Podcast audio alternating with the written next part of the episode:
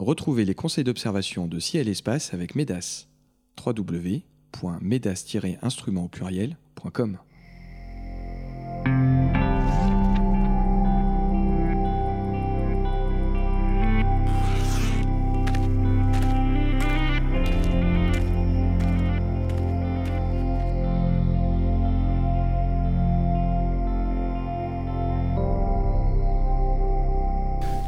bienvenue sur les podcasts de Ciel et Espace pour une nouvelle émission consacrée aux éphémérides. Ce mois-ci, en compagnie de Cyril Birnbaum et de Sébastien Fontaine, je vous conseille d'observer Mars et Saturne séparés de 1 degré le 1er avril au matin, Vénus qui passe devant l'amas des Pléiades le 3, la Lune proche de Mars et Jupiter dans le ciel de l'aube le 15, les Lyrides, un essaim d'étoiles filantes à son maximum le 23, un très fin croissant de lune à contempler le 24 et la lumière cendrée non loin de Vénus le 26. Nous nous attarderons sur Vénus, la star du mois, qui en plus passe devant les Pléiades le 3, sur le beau rapprochement entre la Lune, Mars et Jupiter, sur les étoiles filantes lyrides, sur la lumière cendrée du 26, et bien sûr, comme chaque mois, Sébastien Fontaine nous fera voyager dans le passé, et Cyril Birnbaum nous donnera son conseil photo du mois.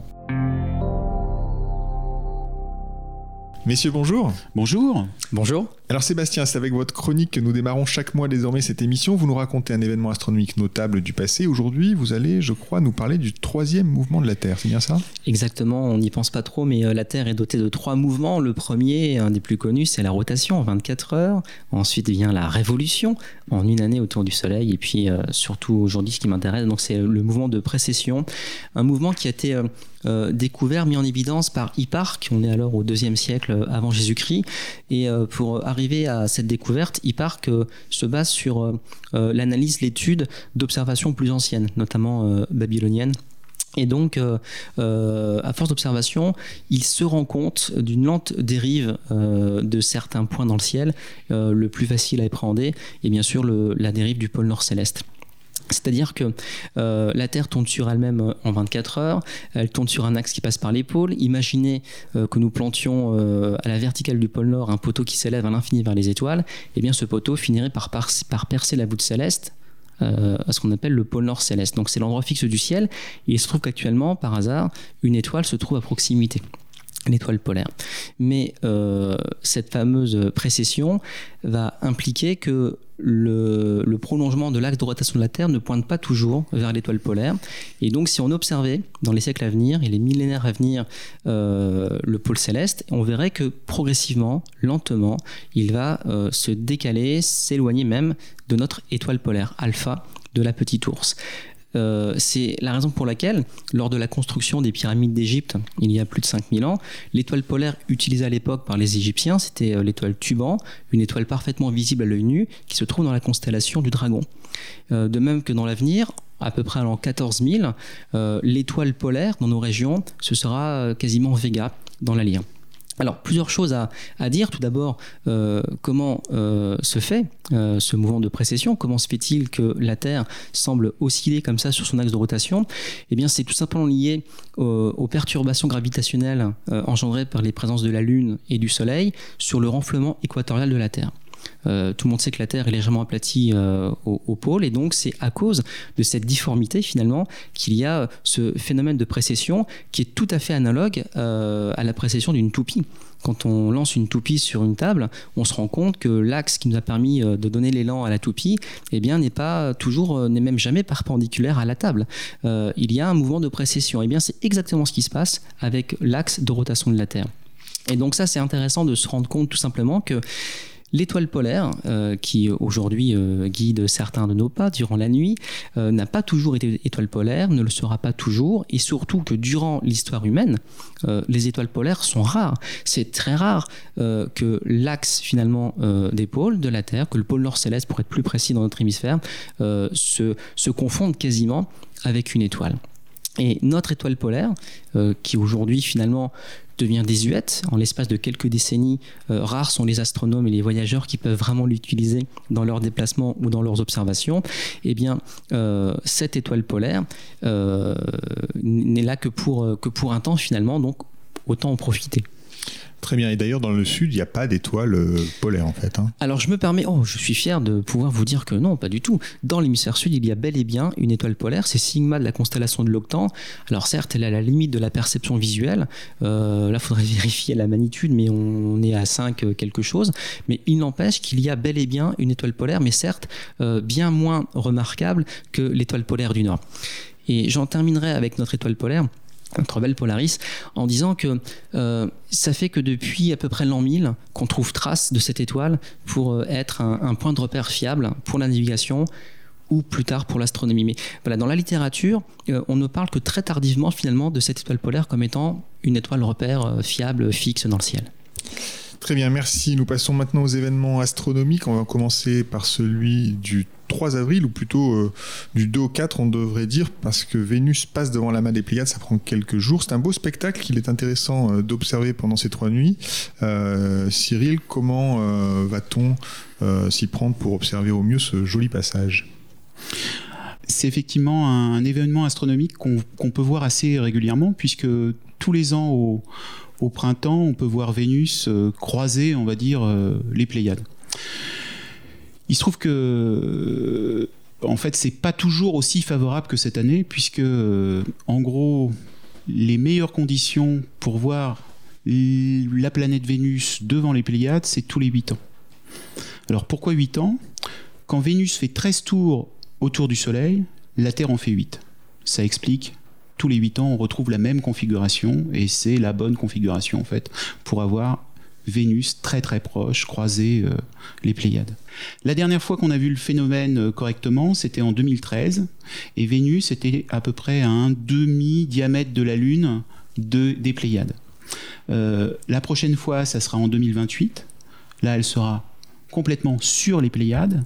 Et cette année, bah, elle sera, la planète Vénus sera à 0,3 degrés d'Alcyone, qui est l'étoile la, plus brillante de, de l'amas des Pléiades.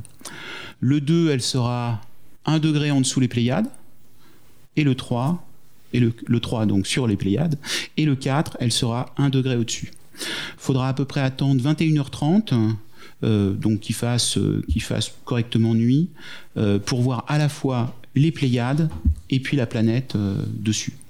Et en attendant 21h30, ce qu'il faut savoir, c'est que ce même jour, donc le 3, il y aura à 21h, un petit peu avant 21h, la station orbitale ISS qui passera à droite de ce phénomène, donc euh, qui traversera le ciel. Superbe phénomène. Donc là, on aura des distances d'ailleurs euh, assez incroyables. Si on voit l'ISS, Vénus, les Pléiades, on a des, une profondeur ah oui, incroyable. Une profondeur, c'est-à-dire qu'on va de 400 km à plusieurs. 450 années-lumière à peu près pour, euh, pour, les Pléiades. Et entre les deux, euh, bah, la, planète hein, qui se trouve à 130 millions de kilomètres de nous euh, à la date qui nous intéresse. Donc une belle, une belle perspective cosmique, on peut dire. Est-ce qu'on peut aussi en profiter pour, pour observer euh, Vénus parce que le passage est joli, mais Vénus en tant que telle, est-ce qu'elle vaut le coup d'être observée? Ouais, ça, vaut assez le coup. Moi, j'avoue que je suis pas un grand amateur, un, grand admirateur de, Vénus. Là, ce qui m'intéresse, voire ce qui m'excite pour euh, cette observation, c'est d'une part euh, la mise en profondeur avec les arrière-plans successifs dont on vient de parler, mais aussi le fait que Vénus avance très vite, comme le disait Cyril, c'est à peu près un degré par jour, hein, tu disais. Et, et ça, c'est fabuleux parce que voilà, en quelques soirs d'observation, on voit concrètement une planète en train de bouger. Enfin, et ça, c'est, c'est quand même assez fascinant. Et avec Vénus, c'est vraiment très, très remarquable. Euh, oui, donc Vénus, euh, l'observation de Vénus permet de découvrir, si ce n'est pas encore fait, ces fameuses phases. Euh, on se rappelle tous que c'est Galilée, hein, le premier en 1610, qui a découvert les phases de la Lune. Et c'était d'ailleurs un argument très fort. Vénus. ah oui, pardon et aussi de la Lune. Et de la je me perds de rebondir. Mais, mais non, mais je, suis d'accord, voilà, c'est un lapsus. Et donc, ce, cette phase de, Vénus mise en évidence par, par Galilée eh bien, est à la portée de, de chacun avec un instrument euh, d'initiation, une lunette astronomique de, 80 mm ou un petit télescope vous permet de mettre facilement en évidence ce, ce, cette phase de Vénus. Je ne me trompe pas, je ne parle pas de la Lune.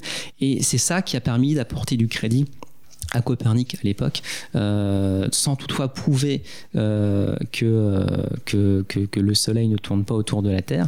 Euh, on, voilà, a en tout cas la preuve que Vénus, elle présentait des phases, qu'elle, au moins, elle tournait autour du, du Soleil. Donc là, la phase de Vénus, elle est plutôt gibbeuse actuellement, et donc dans les semaines à venir, on va la voir de plus en plus approcher d'un fin croissant. Donc une jolie observation à faire autour du 3 euh, avril. On passe à l'événement du 15. Un beau rapprochement entre la Lune, Mars et Jupiter. Euh, bon, c'est un spectacle assez classique, c'est toujours assez joli. Comment on en profite, Sébastien? Bah, là encore, euh, avec du matériel d'initiation, on peut déjà se faire plaisir. Euh, déjà, il faut se rappeler que ces planètes sont très faciles à, identifier. Euh, on se souvient que l'opposition martienne, donc la période durant laquelle Mars sera la plus favorable à l'observation, c'est pour le mois d'octobre, donc son éclat grandit peu à peu. Jupiter, si bonne mémoire, l'opposition, c'est au début du mois de juillet, donc on est aussi dans de bonnes conditions pour l'observation. Bonnes conditions, ça veut dire qu'on est relativement proche, mais dans le cas de Jupiter, c'est moins pertinent que, que, l'opposition martienne. Mais surtout, c'est une, ce sont des planètes qui s'observent de plus en plus hautes dans le ciel. Donc euh, on va limiter euh, les désagréments liés aux perturbations atmosphériques et surtout on va pouvoir les observer de plus en plus longtemps. Euh, ce qui est intéressant, euh, dans ce trio Lune, Mars, Jupiter, c'est également de suivre le mouvement. Vous commencez à me connaître, moi j'aime beaucoup regarder le ciel en, marche.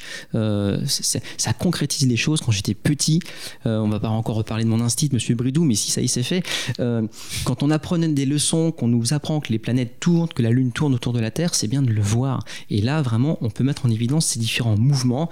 Celui de la Lune, très rapide, elle va se déplacer d'environ 13 degrés par tranche de 24 heures. Elle se déplace de l'équivalent de son diamètre par heure. Donc là, c'est vraiment euh, euh, un, bouleversement quand on la voit comme ça s'approcher des planètes euh, et puis les quitter pendant quelques semaines et un mois plus tard repartir dans leur, dans leur direction. Donc le 15 au soir, au soir le 15 à l'aube, donc le 15 avril au petit matin, euh, vous aurez vraiment euh, euh, le, trio magique avec, avec les planètes qui encadreront le, croissant de lune. le tout va se passer dans la constellation du, du Capricorne. Et puis le 16, on a vraiment le beau rapprochement entre la Lune, le fin croissant de Lune, et la planète Mars, ce, petit rubis euh, qui sera juste euh, légèrement au-dessus à gauche euh, de, la Lune. Et ça, ce sont vraiment des choses très chouettes à observer à l'œil nu, aux jumelles, et bien sûr avec des instruments pour détailler la surface martienne, mettre en évidence les anneaux qui entourent Saturne, ou encore se faire plaisir le long du Terminateur en observant la Lune. Très bien, donc vous nous avez vraiment donné envie de, de, ce, phénomène. C'est le 15 et le 16 euh, avril euh, prochain. Le 23, nous avons un essaim d'étoiles filantes qui va pointer le bout de son nez. Ce sont les lyrides. Euh, Cyril, d'ailleurs, d'où cet essaim tire-t-il ce nom de lyride les lyrides sont un, des, importants essaims d'étoiles filantes qu'on peut voir dans le ciel, qu'on peut commencer à observer entre le, 16 et le 30 avril. Et euh, son nom en fait vient du fait que euh, bah, y a un radiant, c'est-à-dire qu'on a la sensation que toutes ces étoiles filantes viennent du, même endroit et ça vient d'une constellation qui est la constellation de la Lyre. Et est-ce qu'on a une idée de l'origine de ces poussières qui tombent dans l'atmosphère terrestre?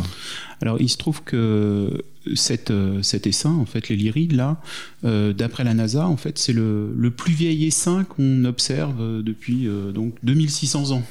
Donc, forcément, on a, on a, quand, même, on a quand même une idée. donc là, les restes, c'est-à-dire que les restes de poussière qui vont rentrer dans l'atmosphère et qui vont donner cette cette pluie d'étoiles filantes hein, sont issues d'une comète qui c'est la comète Thatcher qui fut découverte en 1861 et euh, elle a une, une, orbite de 415 ans. Ça veut dire que si vous voulez la voir, euh, David, il faudra attendre 2276. Euh, non, mais je crois que je vais préférer attendre ces débris. Donc, donc les lyrides. Et d'ailleurs, c'est le spectacle auquel on peut s'attendre le 23. D'abord, il faut se lever tôt. Ça se passe à quel moment? Alors, c'est dans la nuit du 22 au 23. il va falloir se couvrir. Hein. on est encore en avril, donc ne te découvre pas d'un fil, c'est bien connu. Et il faudra quand même s'éloigner un petit peu des villes pour éviter la pollution lumineuse euh, qui, euh, qui va gêner l'observation. Euh, forcément, il faudra s'installer confortablement, s'asseoir, voire même s'allonger si, vous êtes équipé pour. Et il faudra attendre la deuxième partie de la nuit pour voir la lyre bien monter dans le ciel. on s'attend à ce qu'il y ait à peu près 20 étoiles filantes à l'heure, un petit peu moins, ce qui correspond à peu près à une étoile filante toutes les 3 minutes. C'est un joli spectacle. Par contre, ce qu'il faut savoir, c'est que contrairement aux perséides qu'on a l'habitude de voir, parce que c'est l'été, elles sont un petit peu moins lumineuses. Donc on s'attend quand même à des, étoiles euh, discrètes, on va dire, des étoiles filantes discrètes. Donc on peut essayer de les voir évidemment à l'œil nu. Est-ce qu'on peut essayer de les immortaliser sur une, je vais dire sur une plaque photo, mais enfin on est plutôt au 19e siècle, sur, un, sur un, capteur numérique Alors on peut le faire sur, sur un, en, en, allant retrouver de la, de la, pellicule argentique, mais c'est quand même plus simple avec le numérique maintenant. Euh, alors c'est assez facile au final, c'est-à-dire qu'il y a deux, deux, possibilités, on va dire. Première possibilité euh, sans trop de matériel, justement parce qu'on est en pleine nuit et que on peut être éventuellement fatigué, ça serait de d'avoir juste un trépied, un trépied photographique plus un appareil photo, donc euh, numérique si possible. Et puis vous euh, prenez un objectif le plus large possible, donc un, grand champ, donc peut-être un 20 mm, un 16 mm, un 10 mm idéalement, et euh, bah, vous privilégiez une région et puis vous enchaînez des poses au petit bonheur la chance en quelque sorte. Ça c'est une solution et logiquement en montant en sensibilité, en mettant l'objectif bien sur l'infini forcément et avec l'ouverture la, plus lumineuse possible, donc le chiffre le plus bas, euh, vous devriez avoir euh, la chance d'avoir une étoile filante au bout d'un moment. Alors en général, je conseille de rester sur la même région quand on débute parce que souvent, on a envie de faire, on voit une étoile filante apparaître à l'est, donc on met son appareil à l'est, forcément elle arrive à l'ouest, donc vous basculez à l'ouest, elle arrive au nord, etc., etc. Enfin, vous passez à, les suivre. Donc une nuit très frustrante. oui, au final, vous avez rien. Donc le plus sûr, c'est de rester, euh, de prendre euh, un décor premier plan et puis de, de, s'y tenir. Ça, c'est la première solution. Et la deuxième solution, c'est si vous êtes un peu plus expert, on va dire, vous pouvez euh, sortir votre monture équatoriale, euh, positionner donc euh, la régler pour qu'elle soit bien alignée avec le nord, les moteurs qui tournent, qui, qui compensent la rotation de la Terre, et puis vous allez utiliser la petite monture équatoriale ou grosse monture équatoriale en posant votre appareil photo dessus, et ce qui va vous permettre de garder les mêmes constellations. C'est-à-dire que vous visez une zone du ciel, vous gardez les mêmes constellations, et en traitement par la suite, ce que vous ferez, c'est que vous allez additionner euh, donc les différentes images où il y a une filante, et vous allez voir apparaître le radiant. C'est ce qui est amusant, c'est-à-dire qu'on va voir l'origine en fait de ces étoiles filantes qui sera vers la lyre, d'où les lyrides. Vous avez parlé de, pause au petit bonheur de la chance, c'est pas totalement de la chance. Il faut quoi poser une seconde, dix secondes, une minute? Alors en temps, effectivement, il faut pas poser une seconde parce que c'est beaucoup trop court. Euh, ça va dépendre de votre fond de ciel, donc de la luminosité du ciel, mais en général, en posant une dizaine, une quinzaine de secondes, ça marche bien au grand angle, bien sûr. La difficulté, en fait, c'est plutôt de pas dépasser un certain temps de pause au-delà duquel vous allez avoir non plus des étoiles ponctuelles, mais des petits traits qui sont dus à la rotation de la Terre. Donc il y a une petite limite, mais grosso modo, si vous posez une dizaine de secondes en mettant à 800, 1000 euh, ISO, euh, vous devriez avoir des étoiles filantes. On passe à l'événement du 26. Alors, euh, Sébastien, on parle de la lumière cendrée, qui est un joli phénomène observable le 26 avril. Mais c'est quoi d'ailleurs la lumière cendrée? À la lumière cendrée. Euh, donc ça, se, ça peut s'observer quand la Lune présente un très fin croissant à la Terre, et donc on voit ce croissant directement éclairé par le Soleil, et pourtant la Lune dans son entièreté apparaît. Euh, donc ce qui n'est pas euh, éclatant d'un blanc très pur, donc ce croissant de Lune, et eh bien le reste de la Lune est plutôt grisé, d'où le terme de lumière cendrée.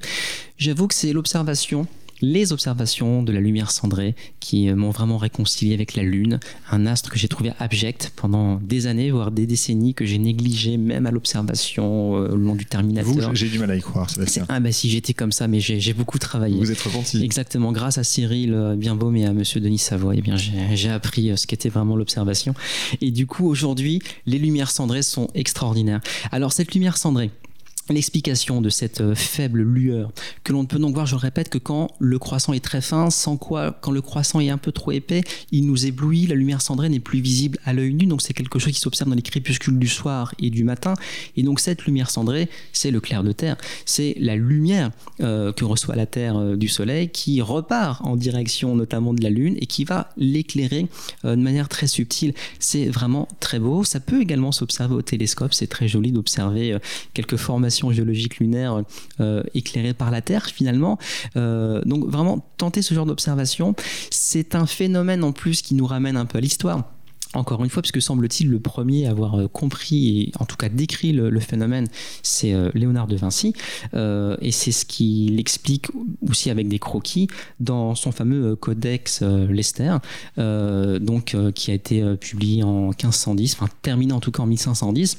Et donc, tous ces feuillets très connus, hein, on voit aussi l'homme du Vitruve, enfin, voilà, c'est un, document fabuleux. Eh bien, voilà, de Vinci est le premier à expliquer le phénomène.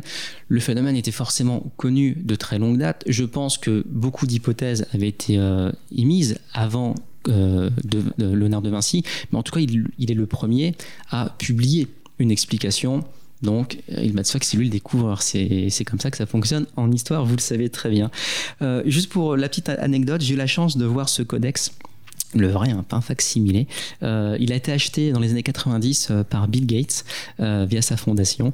Et donc, depuis cet achat, eh bien, le codex parcourt le monde. Il avait été présenté à Paris au Sénat dans les années 97 ou 98. Et je me souviens avoir fait une longue file d'attente pour aller voir les quelques feuillets qui étaient sous vitrine. On voyait pas grand chose, mais bon, c'était assez émouvant de voir ces documents vraiment faits de la main de, de Vinci. Et avec des textes en, spéculaire. Hein. C'est comme ça que vous allez écrire le numéro d'avril de, Ciel et Espace. On va essayer. je, vous rappelle euh, la technique de Vinci. Donc, euh, tout est écrit à l'envers. Donc, il faut lire le, journal ou le codex dans ce cas-là avec un miroir.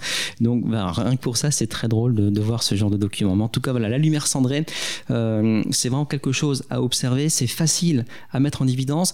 Inconvénient toutefois c'est toujours bas sur l'horizon, puisque ça va accompagner vraiment le soleil dans son coucher et dans son lever. Euh, et donc, euh, c'est vraiment quelque chose que, que, l'on voit très bien actuellement au printemps le, soir. Donc, vraiment, ne, négligez pas cette observation, même dans les rues d'une grande ville. Cyril, c'est maintenant l'heure de votre chronique photo. Chaque mois, vous nous donnez un conseil technique, une cible à ne pas rater, une astuce issue de votre expérience. En ce mois d'avril, de quoi allez-vous nous parler? Eh bien, on va profiter du fait que dans le ciel, on est à la fois la Vierge, le Lion, donc c'est des endroits où il y a pas mal de galaxies, d'amas de galaxies, pour essayer de photographier à notre une galaxie. Alors forcément, c'est un conseil plutôt pour les experts ou pour ceux qui vont bientôt, prochainement le devenir. Euh, il faut avoir un petit peu de matériel, c'est-à-dire là, il va falloir du gros matériel, même au moins une monture, enfin une monture équatoriale motorisée, une lunette ou un télescope d'au moins un mètre de focale, auquel vous allez associer un, un appareil photographique directement au foyer de cette lunette ou du télescope, donc directement à l'arrière du tube en quelque sorte. Euh, alors cet appareil photo, ça peut être un réflexe, ça peut être un, appareil hybride ou carrément, si vous êtes l'expert, hein, une caméra CCD bien sûr. Donc ce mois-ci, en fait, la galaxie à, observer, qui enfin à observer et à photographier, déjà à observer, c'est la galaxie du sombrero, qui s'appelle euh, M104 pour les intimes, et euh, elle a été découverte en, 1781, mais elle était référencée comme une petite nébuleuse au début. Elle n'était même pas dans le, catalogue de Charles Messier euh, initialement, qui s'arrête à, 103, 103 objets. Euh, et c'est qu'en 1921 que Camille Flammarion la, fit rajouter avec son nouveau numéro, donc, donc après M103, forcément, c'est M104. cette petite galaxie, en fait, la première difficulté, ça va être de la trouver. Alors moi j'ai jamais réussi à la voir dans un chercheur, mais il y a des gens qui ont des bons chercheurs donc qui arrivent à la voir, ou des bons yeux tout simplement. Euh, en gros, euh, bah, elle est entre euh, la constellation de la Vierge, donc l'étoile la plus lumineuse Psycha, et la constellation du Corbeau donc qui est juste en dessous. Ça veut dire que sous nos latitudes, si vous habitez en France, elle est assez basse sur l'horizon. Hmm. Donc ça, ça va être une première difficulté. Euh, il va falloir partir d'une des, enfin, en général, on part du Corbeau, on remonte un petit peu, en gros, euh, on remonte un petit peu à droite, et on trouve euh, en on trouve quatre petites étoiles qui sont assez, lumineuses parce qu'elles doivent être de magnitude 8, je pense, euh, qu'on va bien voir dans le chercheur. Et juste à la gauche de ces quatre petites étoiles qui forment un, petit zigzag, euh, alors bien sûr, il y a plein d'étoiles qui forment un petit zigzag, d'où la difficulté. Et ben vous avez la, la, pardon, la nébuleuse, la galaxie. Cette galaxie, alors on l'a tous vu sur les photos de, des télescopes du, Chili, par exemple, les télescopes de l'ESO. Ça ressemble à une sorte, donc galaxie du sombrero, ça ressemble à une soucoupe volante avec une barre au milieu. Si vous, jamais, si vous ne l'avez jamais observé, ça vaut le coup de l'avoir euh, déjà à l'œil nu, parce que c'est rare qu'on ait une galaxie, on se dit c'est comme la photo. C'est-à-dire qu'on voit vraiment une barre au milieu et deux petits chapeaux l'un au-dessus de l'autre, donc ça vaut vraiment le coup. Alors pour la prendre en photo, donc la première étape, ça va être bien sûr de la pointer, de la pointer. Et la deuxième étape, euh, bah, une fois que vous l'avez pointée, ça va être d'arriver à suivre, de guider en fait sur une des petites étoiles qui était mon petit serpentin juste avant. Et il faut poser, euh, si vous êtes vraiment débutant, si c'est la première fois que vous, essayez au ciel profond, disons qu'une quinzaine de secondes avec un au foyer d'un mètre de focale, enfin plutôt 15-20 secondes au foyer d'un mètre de focale, vous devriez avoir euh, donc une petite tâche avec cette barre au milieu qui sépare les, les deux chapeaux. Si vous êtes expert, bien sûr, là il faut y aller, c'est-à-dire qu'il va falloir poser plusieurs heures, donc vous allez intégrer, faire des, pauses plutôt de 4-5 minutes. Et euh, X pauses pour arriver à 3-4 heures de pause et pour avoir ces belles images qu'on peut voir euh, dans les magazines. Et la différence entre l'expert et le novice sur le temps de pause, c'est quoi qui fait la différence? Alors ce qui fait la différence, c'est le traitement d'image qui est derrière. C'est-à-dire que un novice va plutôt faire une seule image et avoir déjà, c'est pas mal. Déjà réussir, réussir à sortir la, petite euh, la petite galaxie qui restera petite. L'expert va pouvoir monter en focale c'est-à-dire pouvoir mettre peut-être 3 mètres de focale pour avoir plein champ sur son capteur la galaxie. Et euh, et il va euh, bah, additionner les images avec les logiciels de traitement pour, euh, pour intégrer, pour avoir une pause beaucoup plus longue. Voilà. Et puis réussir une, bonne mise en station aussi euh, nickel chrome. Forcément, il y a à la fois la mise en station, il y a la mise au point, il y a, il y a beaucoup de critères. Très bien, en tout cas, si vous réussissez à faire une photo de la galaxie du sombrero en ce mois d'avril, envoyez-la nous à l'adresse ouvert la nuit at cielespace.fr. Alors nous approchons de la fin de cette émission. Sébastien Cyril, c'est le moment de dévoiler vos coups de cœur. Encore une fois, ça peut être un astre, un livre, une exposition, une mission spatiale, un astronome, pourquoi pas? Vous avez carte blanche. Sur quoi souhaitez-vous attirer l'attention de nos auditeurs ce mois-ci? Sébastien alors sur un auteur qu'on oublie un peu, il s'appelle, il s'appelait Pierre Rousseau. C'était un journaliste scientifique qui a débuté sa carrière euh, dans les années 20 et euh, il était encore même pas encore bachelier qu'il écrivait ses premiers papiers pour euh, des journaux euh, parisiens à l'époque.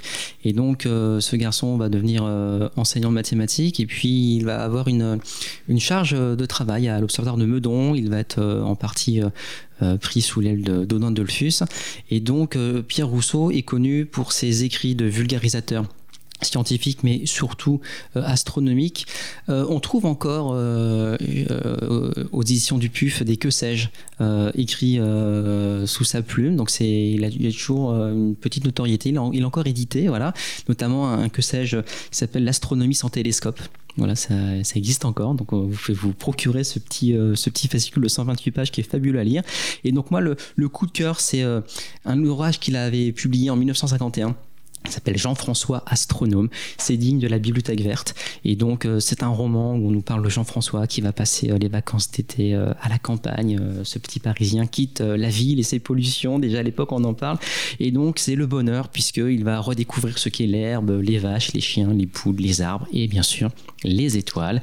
Et avec ses cousins et le docteur qui est un petit peu le scientifique du coin, eh bien, il va tout simplement se prendre de passion pour l'astronomie, fabriquer des cadrans solaires. Et donc, livre est fabuleux parce que d'une part, c'est un roman, et d'autre part, Pierre Rousseau, l'auteur, eh euh, donne des trucs pour l'observation. Il y a des, schémas, des cartes de la Lune, et donc, euh, à mesure qu'on lit, qu'on suit les aventures de Jean-François, eh bien, on peut vraiment partir à la découverte du ciel. C'est malheureusement un ouvrage qui n'est plus édité, mais il s'en est écoulé des milliers et des milliers d'exemplaires. On peut les trouver très facilement chez les bouquinistes ou euh, aussi sur Internet. Et l'exemplaire que je tiens euh, voilà, sous le micro, eh bien, je, l'ai acheté 6 euros chez un bouquiniste euh, il y a quelques semaines. Donc c'est vraiment quelque chose qui se trouve encore, ça existe. Donc voilà, donc Jean-François Astronome, Pierre Rousseau en général, c'est quelqu'un qui est fabuleux à lire. Quand il nous parle d'astronomie, on se replace dans l'astronomie de l'époque, il y a plusieurs décennies. Et il y a un ouvrage qui ne manque pas de saveur où nous parle de la planète Mars, édité en 1947, et on peut lire que voilà sur Mars il y a des lichens et dans ces lichens, dans ces lichens certainement quelques mollusques type limaces, euh, voilà qui peuvent coloniser comme ça la planète rouge. Donc voilà c'est intéressant de relire l'état de la science telle qu'on la concevait il y a quelques décennies. C'est un hommage aussi aux gens qui aujourd'hui euh, font de la vulgarisation scientifique par l'écrit, notamment les gens de, Ciel et Espace. Oh, c'est vraiment très gentil. En tout cas, cette couverture, Jean-François Astronome, là, qu'évidemment les auditeurs ne peuvent pas voir, mais elle fleure bon les années 50 et ça donne vraiment envie d'être d'être lu. Merci pour ce coup de cœur. Cyril, quel est votre coup de cœur ce mois-ci? Alors, moi aussi, c'est un livre, hein, donc plus, plus récent. C'est le livre de Florence Rollin qui s'appelle À la recherche d'intelligence extraterrestre. Alors, c'est véritablement un livre plutôt pour les passionnés, pour les, pour les amateurs d'astronomie, pour euh, ceux qui veulent faire des, des exposés dans les clubs, euh, dans leur club d'astronomie, parce que c'est une véritable ressource ce, livre. C'est fait écrit par euh, Florence Rollin, qui est une universitaire, astrophysicienne et, historienne, et donc déjà dans son apparence, dans l'apparence du livre, il est très, euh, très documenté, très universitaire. Euh, et on, on balaye comme ça 6000 ans d'histoire. C'est-à-dire que sur la, la, connaissance euh, des mondes extraterrestres, la vision qu'on avait, et vous avez tout au long du livre toute la démarche scientifique, c'est-à-dire que vous avancez en même temps que, l'histoire. Et euh, je l'ai véritablement trouvé euh, passionnant. On retrouve euh, bah, les représentations de Camille Flammarion, retrouver aussi la naissance de SETI, de METI, donc savoir si on envoie ou on n'envoie pas un message extraterrestre, donc les questions que ça, que ça pose, et puis surtout toutes les méthodes, les dernières méthodes de, actuelles donc de recherche, de quel type de message on envoie, comment on écoute, comment, enfin, etc. Donc c'est vraiment passionnant à lire. Donc une ressource complète sur cette question euh, euh, qui fleure bon la science-fiction, mais là c'est vraiment un ouvrage universitaire, rappelons-le, donc très sérieux. oui. Très bien, merci beaucoup messieurs. Les éphémérides radio de Ciel Espace sont terminées pour ce mois-ci. Merci Séveril Birdbaum, merci Sébastien Fontaine pour vos conseils d'observation. Merci à Nicolas Franco qui réalise l'émission. Elle était présentée comme chaque mois par David Fossé. Bonnes observations à tous et rendez-vous au mois de mai.